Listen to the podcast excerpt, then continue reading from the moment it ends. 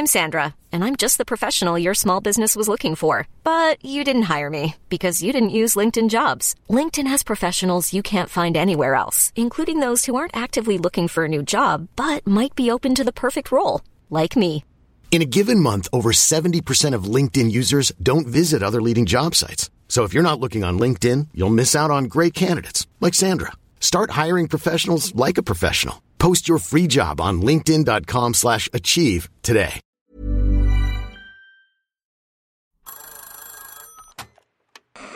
Hola.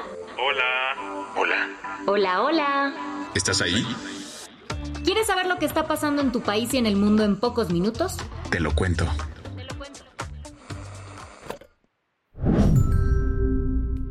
Hoy es viernes 11 de agosto de 2023 y estas son las principales noticias del día. Te lo cuento. Los ojos del mundo están puestos en Ecuador. En Ecuador han matado a tiros a Fernando Villacencio, es el Ecuadorian presidential candidate Fernando Villavicencio 11 días antes de las elecciones en Ecuador, el candidato presidencial Fernando Villavicencio fue asesinado en Quito.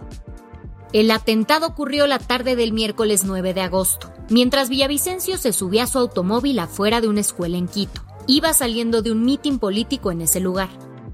Fue atacado con unos 40 disparos que también dejaron a un sospechoso muerto y a otras nueve personas heridas. Villavicencio fue trasladado a un hospital y más tarde fue confirmada su muerte. Esta es la primera vez que un candidato presidencial es asesinado en Ecuador. Ayer las autoridades ecuatorianas informaron sobre la detención de seis sospechosos. Aunque no dieron muchos detalles, dijeron que eran colombianos y que hace un mes habían sido detenidos por otros delitos. Fernando Villavicencio fue un periodista y político que se dedicó a destapar varios escándalos de corrupción, sobre todo en el gobierno del expresidente Rafael Correa. También entró como legislador al Congreso donde coordinó esfuerzos anticorrupción. Con este background, su campaña electoral de este año estuvo enfocada en combatir la corrupción y luchar contra la violencia en el país. Precisamente por estas iniciativas políticas, Villavicencio recibió varias amenazas de muerte. De hecho, días antes del atentado, el candidato fue a la fiscalía a denunciar una amenaza pues recibió una gravísima amenaza de uno de los capos del cartel eh, de Sinaloa, me refiero alias Pito, en mi contra y en contra de mi equipo de campaña. Ante esto, el presidente López Obrador se solidarizó con el pueblo ecuatoriano, pero aseguró que no hay elementos ahora para señalar al cártel mexicano. Lo que sí es cierto es que Ecuador vive uno de sus momentos políticos más tensos. De hecho, el precio ecuatoriano Guillermo Lazo decretó el estado de excepción en todo el país durante los próximos 60 días para garantizar la seguridad durante las elecciones que siguen programadas para el próximo 20 de agosto. ¿Qué más hay? El PRD pondrá en pausa su participación en el comité organizador del Frente Amplio por México, luego de que dos de sus aspirantes presidenciales no pasaran a la siguiente etapa de la contienda. El anuncio lo dio este jueves el líder nacional del PRD, Jesús Zambrano.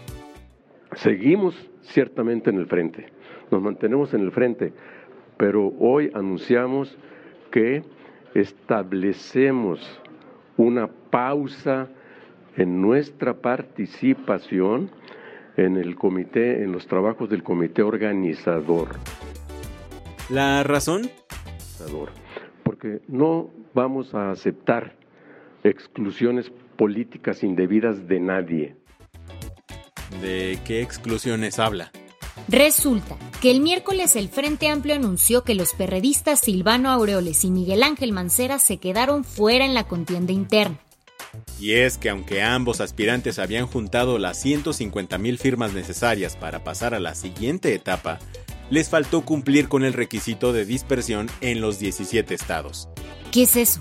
Cada aspirante debía conseguir mínimo mil firmas en 17 estados distintos. Mientras tienen este break, Chucho Zambrano aseguró que solicitará una audiencia con el comité organizador del frente para aclarar lo que pasó con sus taparroscas. Mientras tanto, los cuatro aspirantes que sí pasaron a la siguiente fase se vieron este jueves por la tarde en el primer foro del Frente Amplio llamado Visiones de México, Diagnóstico y Mirada a Futuro. Las que tienes que saber. La Comunidad Económica de Estados de África Occidental decidió tomar una postura más firme ante el golpe de Estado en Níger este jueves. El presidente de la Comisión de la Comunidad Económica, Omar Touré, anunció la activación inmediata de una fuerza militar de reserva para restaurar el orden constitucional. Estas tropas de varios países africanos de la zona están listas para intervenir en Níger. ¿Y esto ya es un hecho? No se hicieron públicos sus planes, pero al parecer solo una cosa podría evitar una operación militar. La liberación del depuesto presidente Mohamed Basum, detenido por los militares golpistas desde el pasado 26 de julio.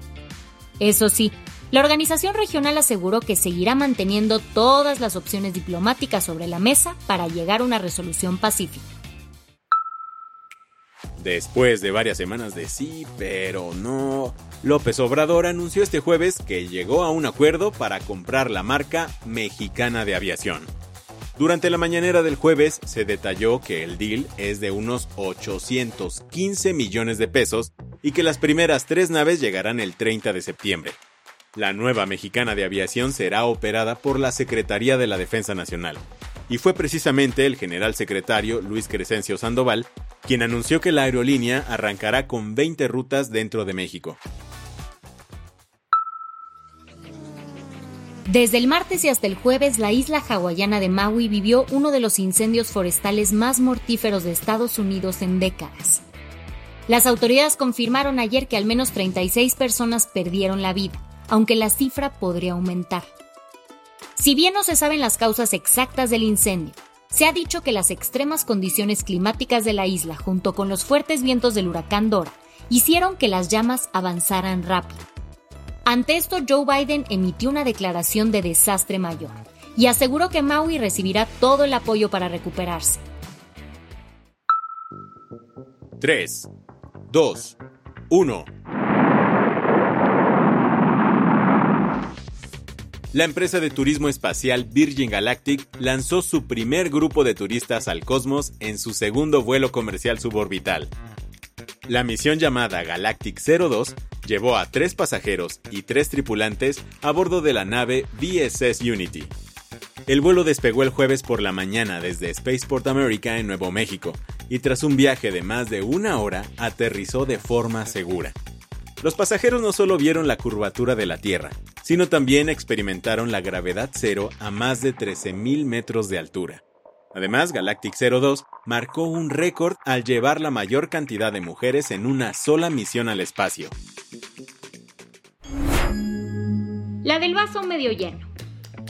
El Servicio de Pesca y Vida Silvestre de Estados Unidos estableció un plan de ocho años para liberar lobos rojos criados en cautiverio al este de Carolina del Norte.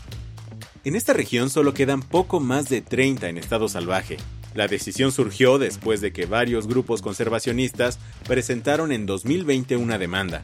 En esa ocasión denunciaron que en un lapso de tres años no se habían visto cachorros de lobo rojo en la naturaleza. Además de liberar a estos lobos, la agencia estadounidense dará seguimiento a su adaptación en la naturaleza. Con esto cerramos las noticias más importantes del día. Yo soy Andrea Mijares. Y yo soy Baltasar Tercero. Nos escuchamos el lunes con tu nuevo shot de noticias. Chao.